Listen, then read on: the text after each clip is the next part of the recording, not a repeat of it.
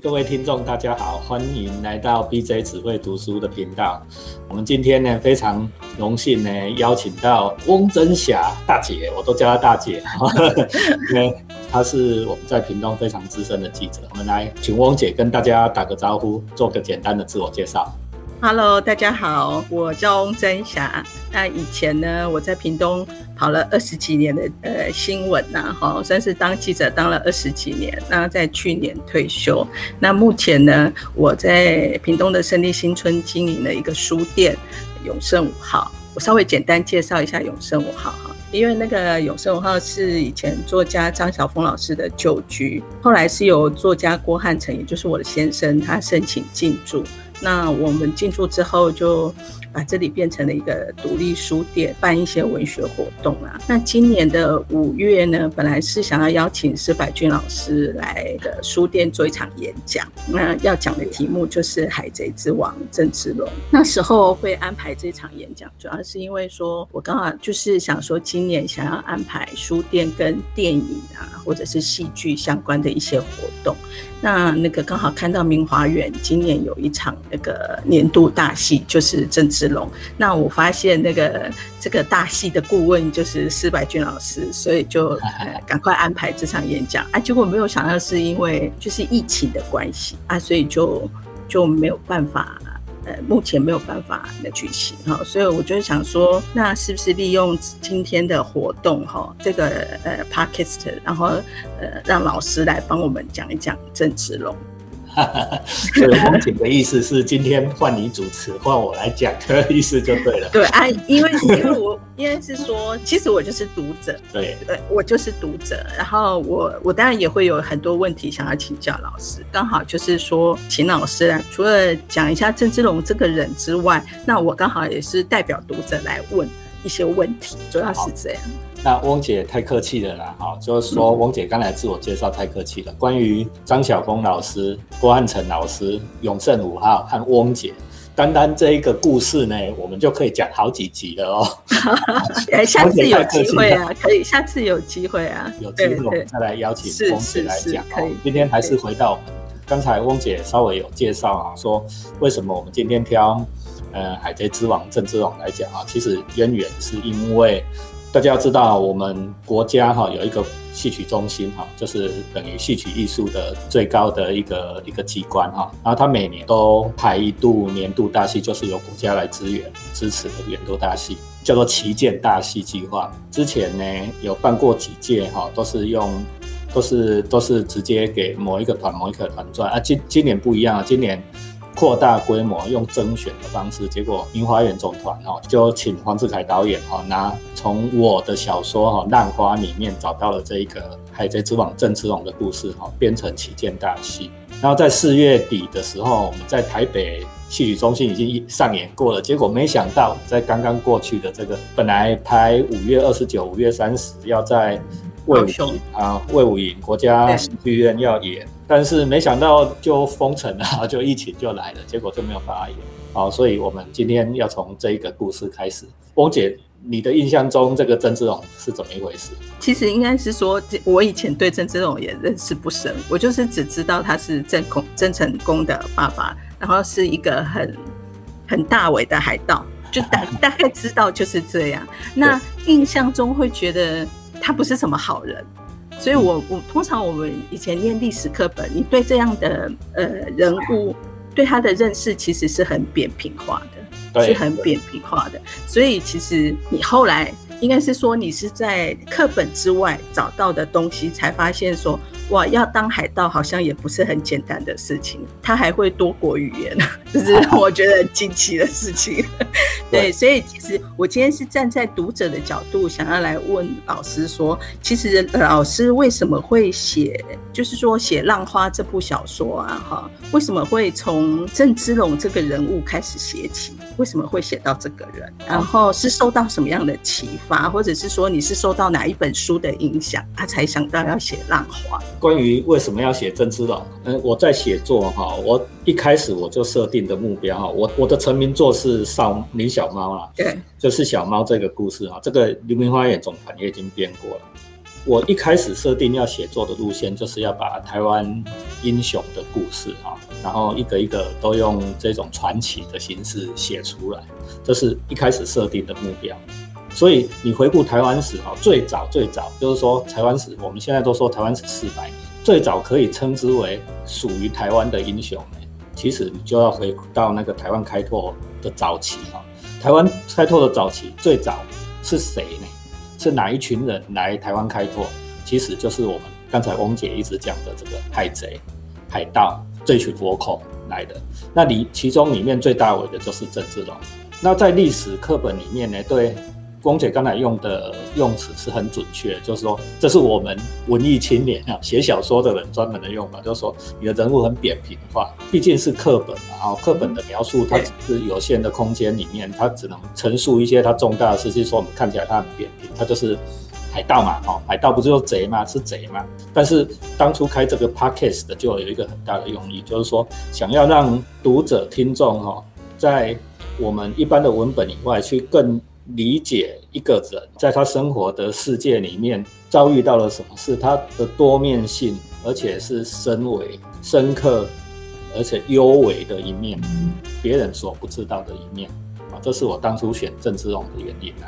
那老师那时候写，就是说想要回溯到台湾史对的这个部分。那我我看那个浪花刚开始其实是把衣冠这个人描述的。很有趣的，我觉得他是比郑成功有趣的人。是啊，这是真的哦。一关是谁呢？郑芝龙，为大家简单介绍哈。郑芝龙这一个人啊，郑芝龙呢，他的小名叫做一关哦，被台语有这一关啦哈，一关呐哈。这个是跟他的排行有关。对，跟他的排行有关系哈。因为郑芝龙这是泉州人哈，泉州人，那泉州人。如果咱要讲闽南语，闽南语的台语啦哈。他老实讲，如果像我写到现在，我会觉得闽南语跟台语其实是两种不大一样的语言，有关联，但是不是一样的语言啊。但是我们暂暂且就是说，闽南语就是台语啦。台语来对哈，一关一关一属的公，他是第一个儿子，所以我们在书里面，我们还会看到另外一个角色哦，姓郭的郭怀义啊，这五官五官啊，五官哦，就是五官，他是排第。类似这样子的做法。那这个郑芝龙呢，他是生在泉州，为什么名字叫做芝龙呢？很有趣哈。为什么？因为一六零四年这一年，刚好泉州发生了大海啸，也就是台湾海峡。台湾海峡发生大海啸，为什么？因为听说有七级、八级的大地震，发生大海啸。然后大海啸严重到什么地步来说？根据历史的记载，泉州城是全灭哦，就是泉泉州城所有的房子通通都被都被推平了哦。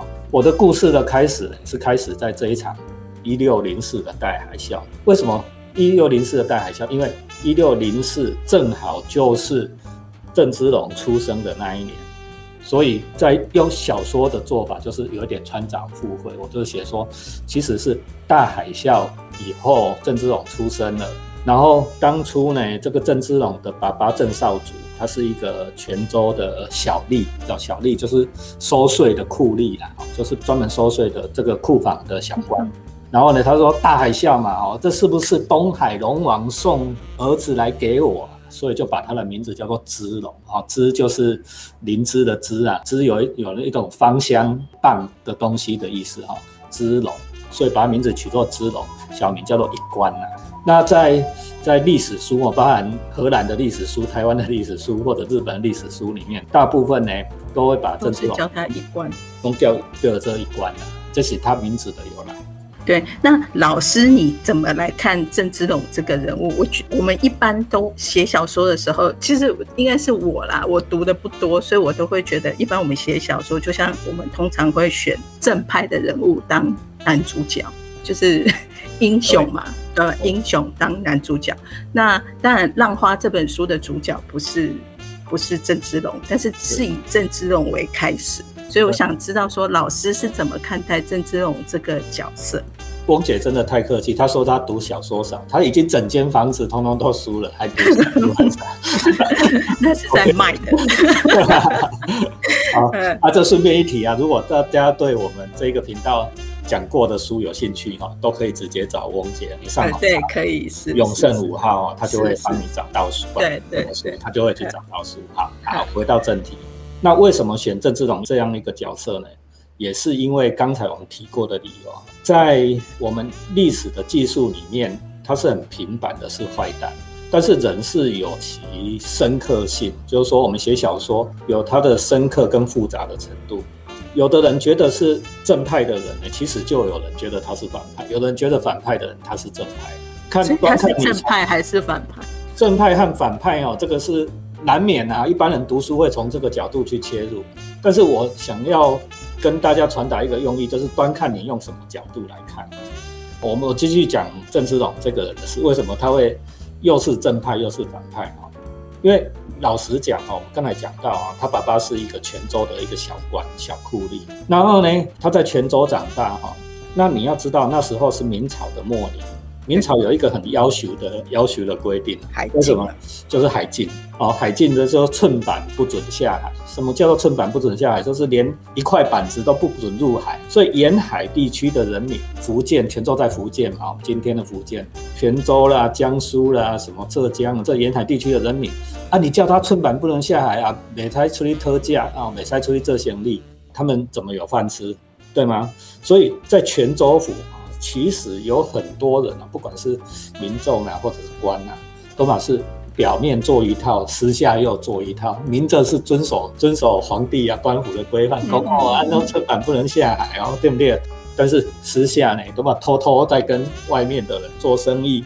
哦，那你看哦，就郑芝龙的身份，他们家也是一样，郑家哈，郑家一方面他爸爸在做官府的这个酷吏，但是呢，其实郑芝龙的妈妈姓黄。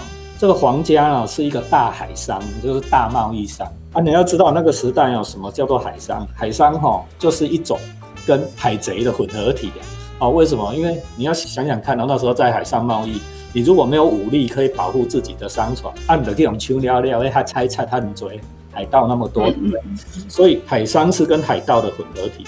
他是两种身份都有，他两种身份，因为一官一贼啊。对，就是说我们。的这个立体化，但不是讲人物嘛？这一个不是很立体，他不只是商人，他也是贼啦。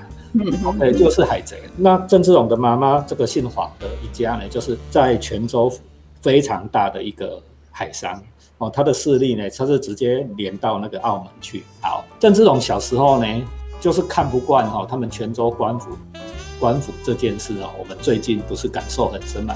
对啊，就是两张口，两张口。对吗？哦，昨天、今天在流行说什么上什么什么下民易虐，上天难欺的，嗯嗯，以安内艺术，你给皇家的俸禄哦，啊你私下干一些狗屁倒灶的事情。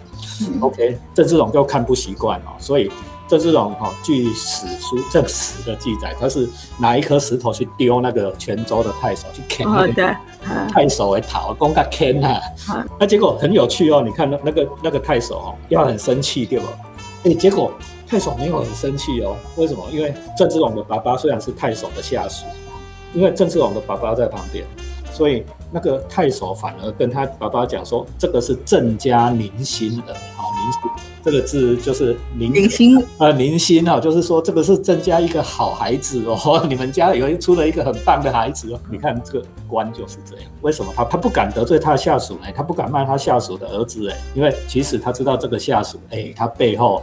大商人，对不对？不是一眼就看出郑芝龙很厉害，不是啦，他是不敢去惹这个皇家嘛，对不对？啊，当然，这个郑芝龙的爸爸回到家以后，他也不好意思，也觉得作为这个长官很抱歉哦，就跟郑芝龙讲：“哎，你拿石头去坑太守哦，你在泉州混不下去了，对不对？官场就是这样嘛，你得罪了谁？你看你还想在这里混下去？虽然他他不敢明的对。”能的对付你，他给你按的手段一大堆，对吗？做官是这样的，我们今这两天感受很深吧？感受很深。按的手段一大堆嘛，对不对？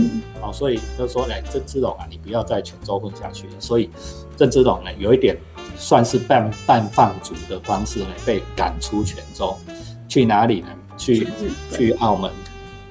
啊，我先去澳门，再去日澳门哈。你爸爸他关去澳门，讲你去投靠你舅舅了，也就是澳门的大海商哈，就是黄成，姓黄，就是他妈妈的弟弟啊。澳门，澳门哈，今天的澳门一九五九，这澳门一九五这马嘎马马格啦，马格这马嘎，马嘎马马嘎，其实这这马嘎就就是因为哈，澳门有妈祖庙。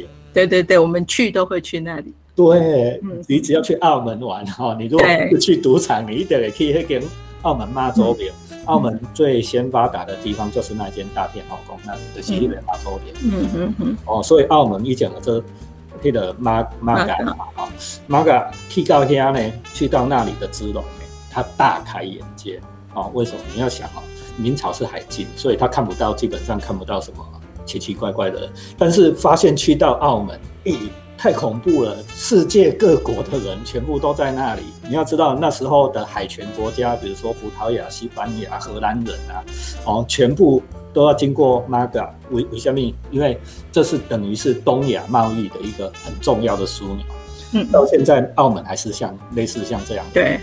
他等于是东亚贸易一个很重他看到各式各样的人，他看到了那个西方国家哈的大海船，你要想想看，我们那时候的小船啊，安那个客船，你在历史上看跨的是容客船，容客英译的降客，嗯，笨色准的意思啊，这个是船，小小船嘛，哈，小小船啊，容客船，但是啊，日本那个西洋国家都是大海船，大海船，你就看那个电影《神鬼奇航》一的。对，就是那一种，哦，大型的那种三鬼大帆船啊，炮舰，哦，一看了大开眼界，就说，哎，如果像这样一艘炮舰哈，抵到泉州湾去，就是开到泉州湾，你根本明朝的海洋就是不堪一击。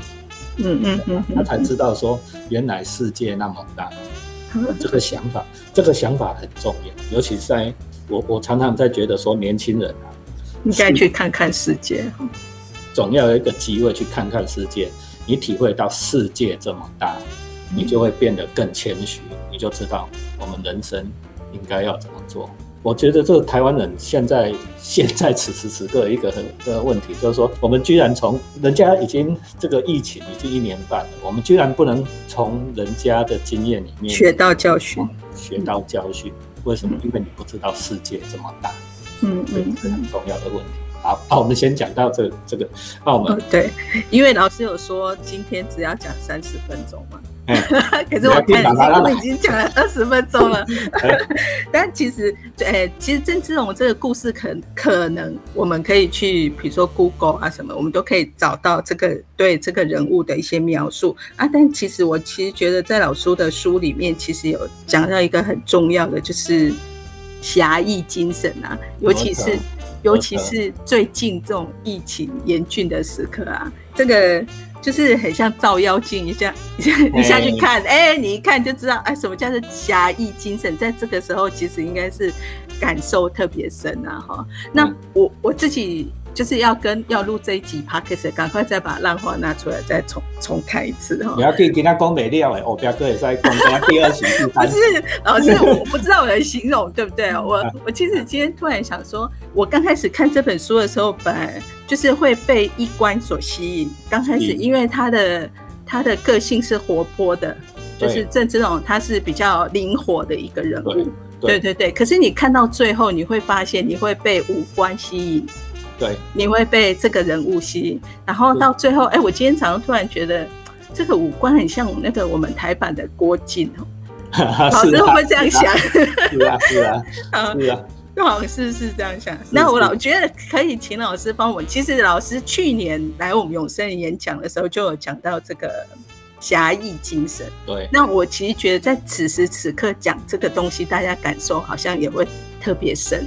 我觉得老师可以阐述一下，说什么叫做台湾人的侠义精神？好，侠义精神。我们刚才讲，先讲的主题是讲说台湾人要看向世界，要要看看世界，对不对？对对。那回到人个人的修养来讲啊，我们就是“侠”这个字啊，“侠”这一个字哈，大家如果写这个字就知道，它左边是人字边，右边是一个夹，哦，夹夹起来的夹，对不对？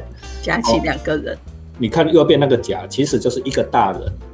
夹起两个小人，提是你双手各提着一个小人，这是什么意思？侠的精神就是说，有能力的人要去帮助没有能力的人，大人嘛，哈，你大人去帮助没有能力的人，这个就是侠。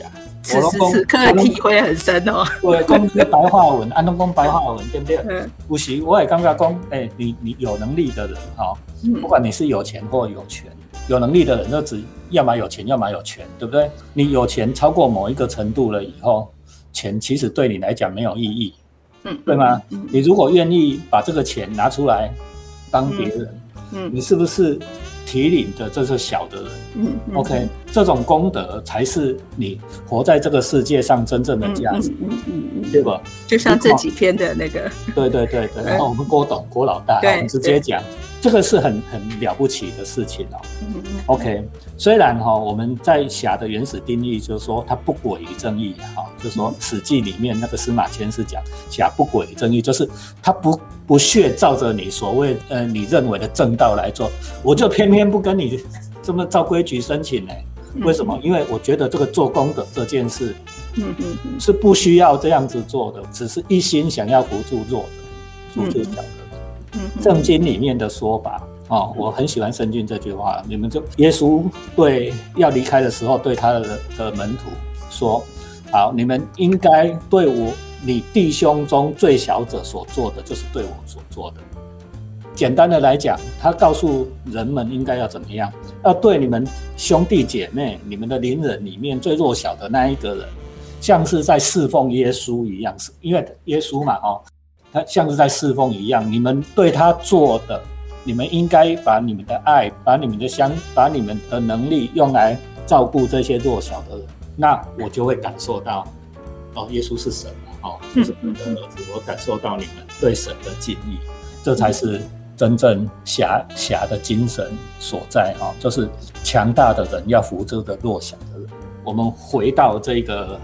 回到这郑芝龙的故事，郑芝龙的故事为什么到最后是跟侠义讲成连连接在一起？他怎么样去连接？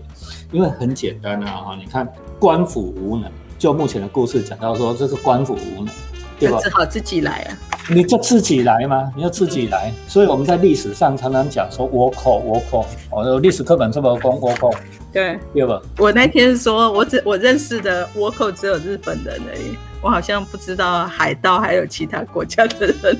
没错，倭寇根本比这位数。根据现在的考证啊，只要是在西太平洋，就是台台湾海峡、日本西太平洋一带哦活活动的这些人，都是倭寇。考证起来哈，我跟你讲，大部分都汉人。哦，真的。大部分都汉人呐，进入过日本人，有日本人，有琉球人，甚至也有马来西亚的人。反正就是东南亚一带活动的这个海盗都叫做倭寇。那为什么在中国的书上面叫做倭寇呢？因为曾经有倭寇出过一个大事哈，就是在戚继光以前，倭寇呢曾经哦从沿海一直打打打到南京哦，你看那个过程啊，就是他怎么已经打到内陆了？明朝的官府完全无能抵抗，倭寇一直一直打打打打进来，他们很讨厌他，所以就想办法要把人家宠化。就画的很矮很丑，就画的很矮很丑，说公你这倭寇啦，他语言都未通的这倭寇嘛，哈，那台湾人嘛是安那的习惯，台湾人嘛喜欢那习惯，你呢？我们现在也是啊，哈，你说我们日剧时代都第二日本人戏卡，就是 只要你语言不通哈，你的公然就把人家矮化，用一个污名的名称把人盖过去。古时候的人习惯是这样子的，说公这倭寇啊，其实不一样啦，哈，大部分都是。这种反正在本乡本土无能为力生存下去的人，慢慢他就变成这种流亡的人嘛，哈，为了谋一口那谋一口生路可以吃，谋口饭吃嘛，对不？啊，这样错在哪里？你公你是盗贼，其实你也说不过去，对不对？那为什么说侠义精神这件事？你要是就是说郑芝龙，哦，我们讲最后我们讲他是海贼之王，他其实有理由。他整个船队呢发展到最盛最盛的时候，他不止只有船队，你敢想想象做长荣海运安的爹了？哦，对对对，而且要挂他的旗帜。对啊，通通要挂他的旗帜哦，就是伊个船出去拢要挂着个一关党的旗啊，哦，叫甲罗，也是尬雷啊，老大是尬雷，尬雷的黄旗哦，行遍西太平洋以外，他还有陆地的那个商队哦，有骆驼哦，深入中亚。是真的很强，那是真的非常强。他一年的收入哦，据说有四百万两的白银，四百万两白银吧，所以你刚才那时候大明国跟日本国，日本那时候是德川幕府，两个国家加起来的年收入都还没有郑芝龙多。你一个人怕能够，嗯嗯嗯嗯，安尼是不是海贼之王？对，对不？所以我都讲台湾人为什么挑郑志龙，还有一个很重要的原因，台湾人不要把自己看小了，对吧？啊除了你要看世界以外，你也不要看小自己。我们如果常常说往内看，我们会觉得啊，我们生存的地方就这个一个小小的岛屿，对吧？啊，你的往内看这个小岛，刚刚我们很小，但是不是啊？台湾人一开始郑芝龙是安呢？周深对吧？这这种就是我们的祖先了啊！一开始是大海的民族。你如果从这个角度看的话，对啊，你转身向后，哎，谁的家比你大？嗯，对吗？谁的家比台湾人还大？转身向后，我们要整个新太平洋哎，你为什么不用这个角度来看世界？那是不是我们是一个更有会觉得说，哎，我们会更了解我们的处境？来知道我们应该要怎么做，是要了解台湾在世界的地位。地位，我其实觉得我们现在都是往内看，然后就是你不大了解自己的地位，但是你却又放大自己。对，就是我我是觉得现在处境是这样。啊，这个也是台湾人的两面性，对吧？好，这他我们刚才讲过，我们这个 p a c k a g e 有一个很重要的主题，人有人很复杂。对对对对，对吧？对立体性就是以前我们可能就是会把世界分非黑即白啊。对啊，啊，就我刚才讲，比如说这个人，我就是认识他，就是很扁平啊。但事实上，不管是曾之龙或者任何一个角色，他其实都可能是很立体化，有时候是好人，有时候是坏人。没错，啊，台湾人是安尼嘛，啊，那咱就来讲讲台湾人。你看哦，平常都多温和，对不对？多么善良。台湾最美的风景是，对不？你来去食一个饭吼，哎，自助餐老板娘就讲哦，你饿不饿？再给一个瓜给你，对不？啊，你问一个路，要给你用车来给你载到目的地，你看多么温暖善良。嗯，其实，然后你转个身哦，他马上坐上电脑，变成你看多么。尖酸刻薄，乱恶劲啊！往台语讲恶劲的啦。对啊，其实网络世界是对越看越那个。没错嘛，然后就是根本就把就是台湾人很恶的一面表现出来。啊，台湾人就是很立体啊！我常常讲说，台台湾人这种性格从哪里来啊？这不这不就是海贼性格？对啊，这是流民性格、罗华性格，对不？老师，我再请教一下哦，我其实对那个郑思龙后来的处境觉得很惊讶嘞，因为我想说他那么厉害的人，怎么最后就就降清了，然后后来就被关起来，然后就被杀了，怎么那么简单呢？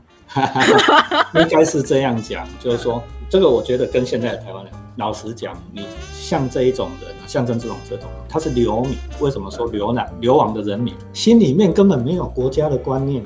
对，他根本不觉得是有国界。你想哦，你如果设身处地你是郑芝龙，你纵横西太平洋，哎，大明朝啊、日本国啦、什么什么葡萄牙、荷兰，他根本就不看在眼里。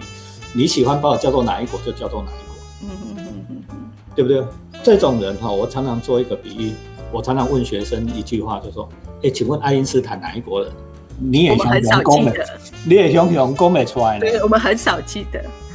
爱因斯坦哪一国人？对吧？啊，我随便问一个大音乐家啊，你比如说啊，那个海打小提琴很厉害，海飞兹啊，就打喜功去的，对吧？哪一国人？你满栽啊？嗯。为什么？因为世界上最顶尖的人物，我们今天要用这个做手。